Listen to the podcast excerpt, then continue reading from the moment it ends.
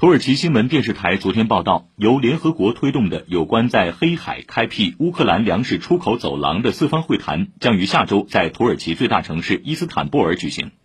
土耳其俄罗斯乌克兰联合国将派代表参加预计这条粮食出口走廊将在一个月内投入运行。如果一切顺利预计乌克兰未来六到八个月内将能出口三千万吨到三千五百万吨粮食。